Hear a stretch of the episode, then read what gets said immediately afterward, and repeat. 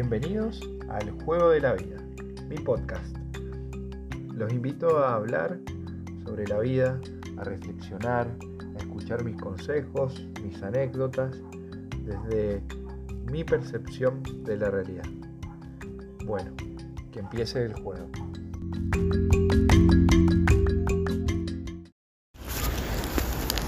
Buenas noches, eh, bienvenidos a otro programa del Juego de la Vida. Este, esta sección es el día 2 del Diario de la Ansiedad. Y nada, cuando estoy inspirado tengo que aprovecharlo. Así que M aquí, de vuelta, eh, hablando sobre este tema que lo había dejado colgado. Estoy en la calle por si sienten ruidos y demás, pero bueno, parece que últimamente me estoy inspirando por acá. Eh, les cuento. Bueno, con respecto al tema de la ansiedad, como ya medio di una introducción la vez pasada y también en los primeros dos capítulos fue lo que hablé, eh, lo que quería era contarles el por qué estoy hablándoles ahora, por qué me inspiré. Por eso es que estoy acá. Eh, bueno, les comento. Acabo de salir eh, de, un, de un encuentro, de un taller sobre la ansiedad Quedaban dos psicólogas, que me lo recomendó mi amiga Dizzy, y dije, bueno, ¿cuál era la situación? ¿Cuál fue mi racionamiento? Que por más que yo con el tema de la ansiedad ya sienta que lo siento un poco más espaciado, sea más leve de, al principio, uno lo sigue, o yo lo sigo teniendo, me pasa más que nada con el trabajo y demás, eh, y con la facu que me cuesta desenchufarme, que fue el desencadenante básicamente, en mi primer ataque de ansiedad, eh, entonces dije, bueno, no me sobra nada, como que si bien he estado mucho mejor que antes, pero no al 100%, pero digo, bueno, tal vez me sirva para potenciar de alguna forma eh, lo que ya he aprendido o aprender nuevas herramientas. No me sobra nada, básicamente. Mierda. Eh, bueno, cuestión que por eso decidí ir a este taller. Que lo que estuvo muy bueno, que uno a veces lo ve en las películas, en, sea, no sé, las películas yankee donde están los alcohólicos anónimos, los narcóticos anónimos, es como que uno, esos grupos, vos decís, hola, soy Juan Pablo, tengo este problema, qué sé yo. Lo que a mí me sirvió un montón fue eh, darte cuenta que en el mismo grupo lo hablaba, que... Perdón por el ruido, pero bueno, en la vida misma, el juego de la vida.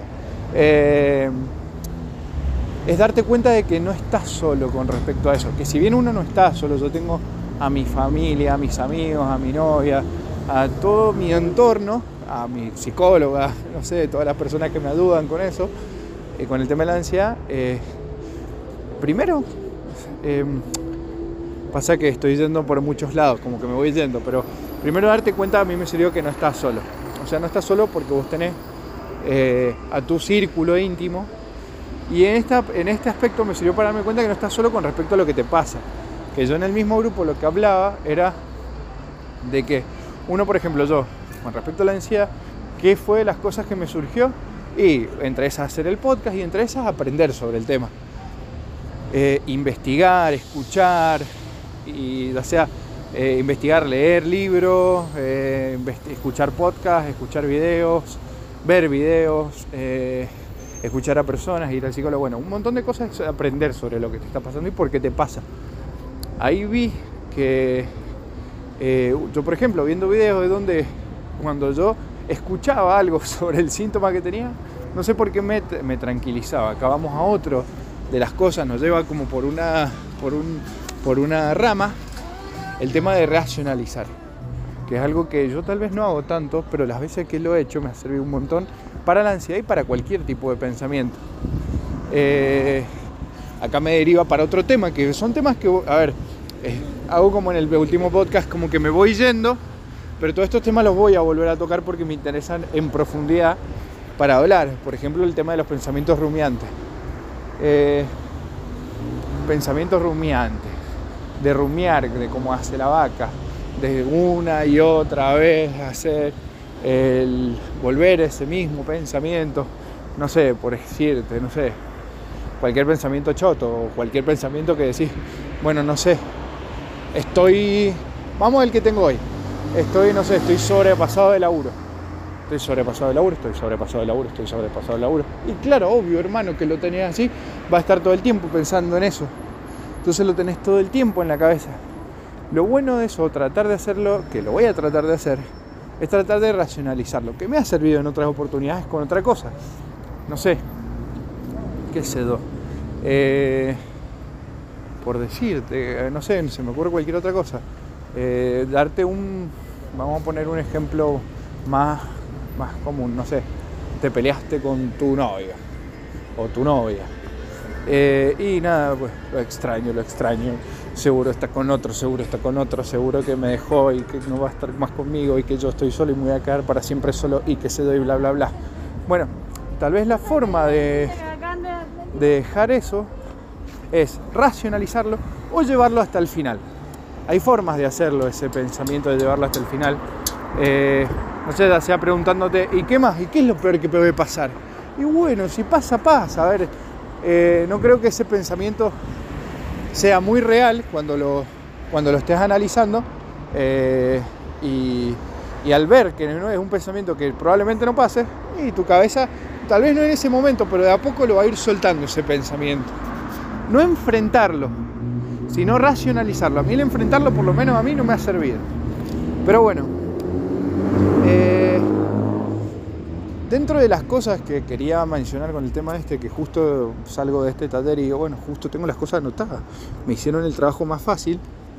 Eh, claramente va a ser cortito el capítulo de hoy porque estoy caminando en la calle y, y tengo que llegar a un lugar y voy a llegar y chau, chau celular. Pero bueno, mientras voy caminando, eh, les voy contando. Eh, una de las cosas que sé lo que hablaron en este grupo es síntomas con respecto a la ansiedad. Y uno muy feo, que incluso lo escuchaba, era eh, el tema de la ansiedad, el que no te deja disfrutar.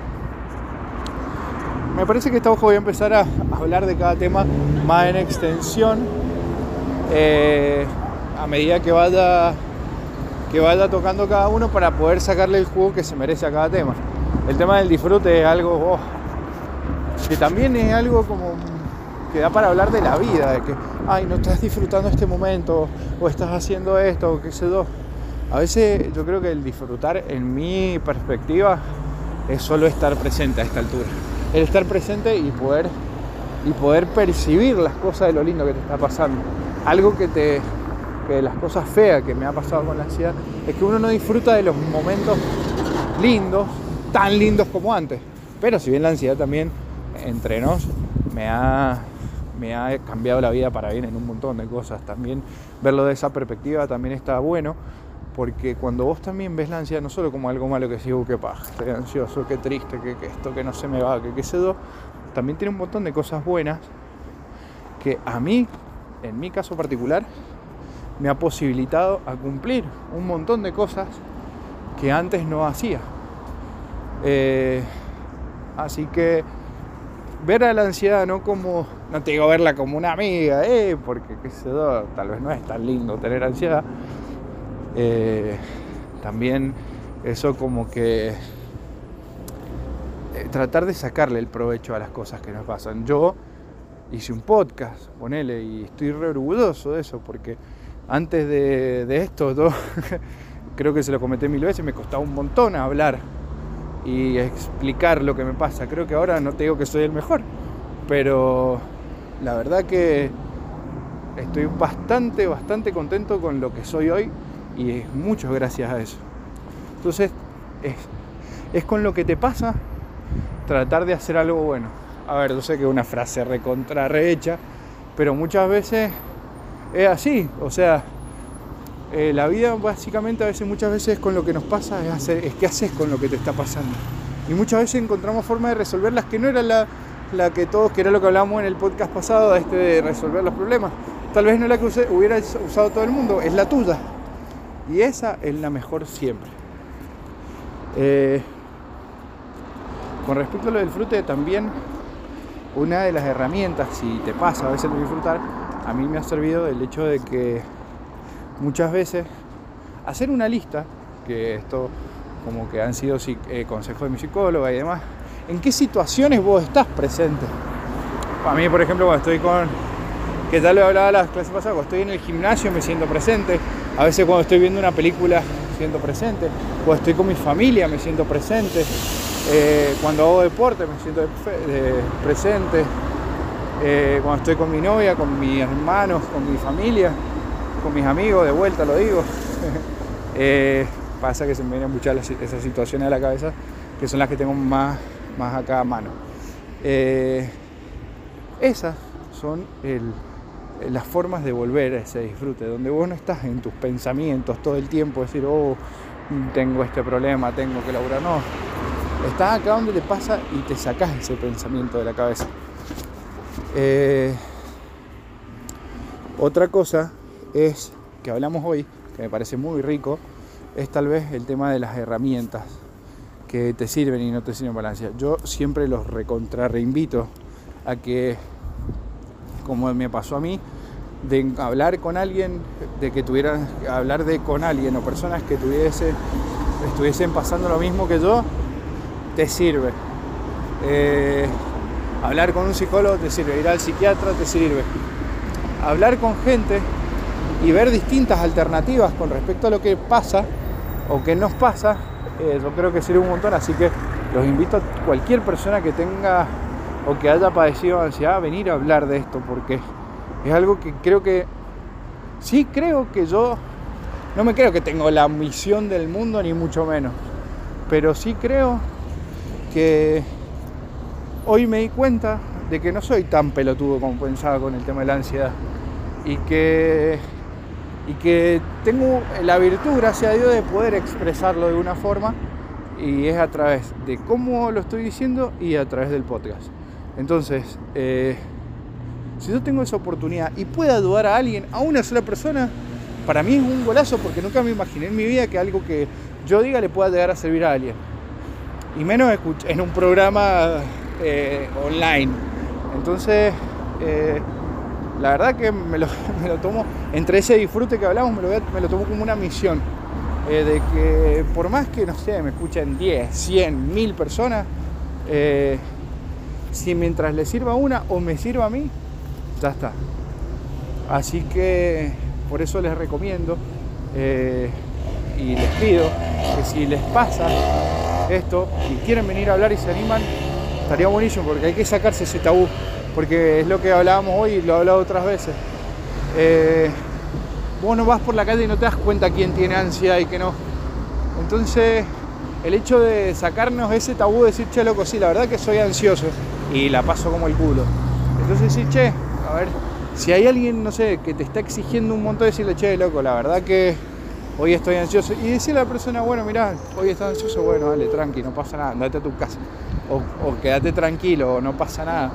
Eso, esas cosas, por más que parezcan retontas, re eh, por eso, bueno, los invito a que vengan un día al podcast a hablar sobre su, su ansiedad, porque me he dado cuenta que es lo que más sirve. El hablar de lo que te pasa de ser de las cosas que más sirven. Porque no solo pones en palabras tus sentimientos y tus síntomas y tus pensamientos, sino que también el hecho de que el otro, a otro tal vez le pase lo mismo y pueda ayudar a alguien, eso también es una buena forma de canalizar lo que nos pasa. Así que bueno, voy a continuar con el tema de las herramientas. Yo sé que tal vez es un quilombo como lo estoy dando porque no es como me gustaría hacerlo, pero bueno, también es creo como me sale ahora y cómo lo he estado desarrollando. Así que, eh, bueno, si te sirve, buenísimo. Y si no te sirve, bueno, decime. Si mira, Juan, me gustaría que lo haga más ordenado. Bueno, ahí lo haré con un poquito más de esfuerzo. Así que, bueno.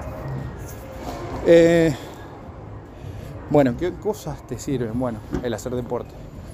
Primero que nada, oh, que haya hablado de hacer deporte en uno de los episodios del podcast, pero no solo para la autoestima, verte lindo, verte bien, sentirte bien con vos mismo y demás, sacarte toda la mierda o la energía o lo que tenés acumulado, sino a mí me sirvió también para estar presente. Cuando yo voy al gimnasio o estoy nadando, a veces nadando no, porque viste, a veces nadando tenés que nadar tanto que tu cabeza se va un poquito. Pero por ejemplo en el gimnasio o corriendo o caminando, eh, me ha servido bastante y me ha hecho muy bien. Más que nada el gimnasio es donde vos estás concentrado en hacer tal o cual ejercicio. Yo por lo menos a mí me sirvió para estar, me sirvió para estar presente. Están los chicos jugando a la escondida. Les cuento el contexto, así como si fuera la vida real. Ah, lo es igual. Así que bueno. Eh, che, el comentario más pelotudo que he hecho en todo el podcast, así que bueno, les pido disculpas.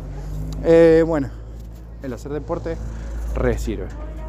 Y bueno, y con esto voy a terminar, que es el meditar, que lo voy a hablar y voy a hacer otro capítulo aparte sobre esto. El meditar nos sirve para, por lo menos a mí, uno dice, bueno, meditas una vez por semana, no. Tenés que tratar de hacerlo como si te lavara los dientes el meditar. Hacerlo todos los días, eso recontra sirve. Por eso, eh, que aprovecho que un amigo, el Billy Ramasi, eh, me lo dijo, habla de la meditación y, y, de todo eso, voy a aprovechar y el día 3 del diario de ansiedad voy a hablar sobre eso. Así que lo voy a dejar acá. Les mando un abrazo grande, muchas gracias por acompañarme en otro programa del Juego de la Vida y como le digo siempre, a seguir jugando.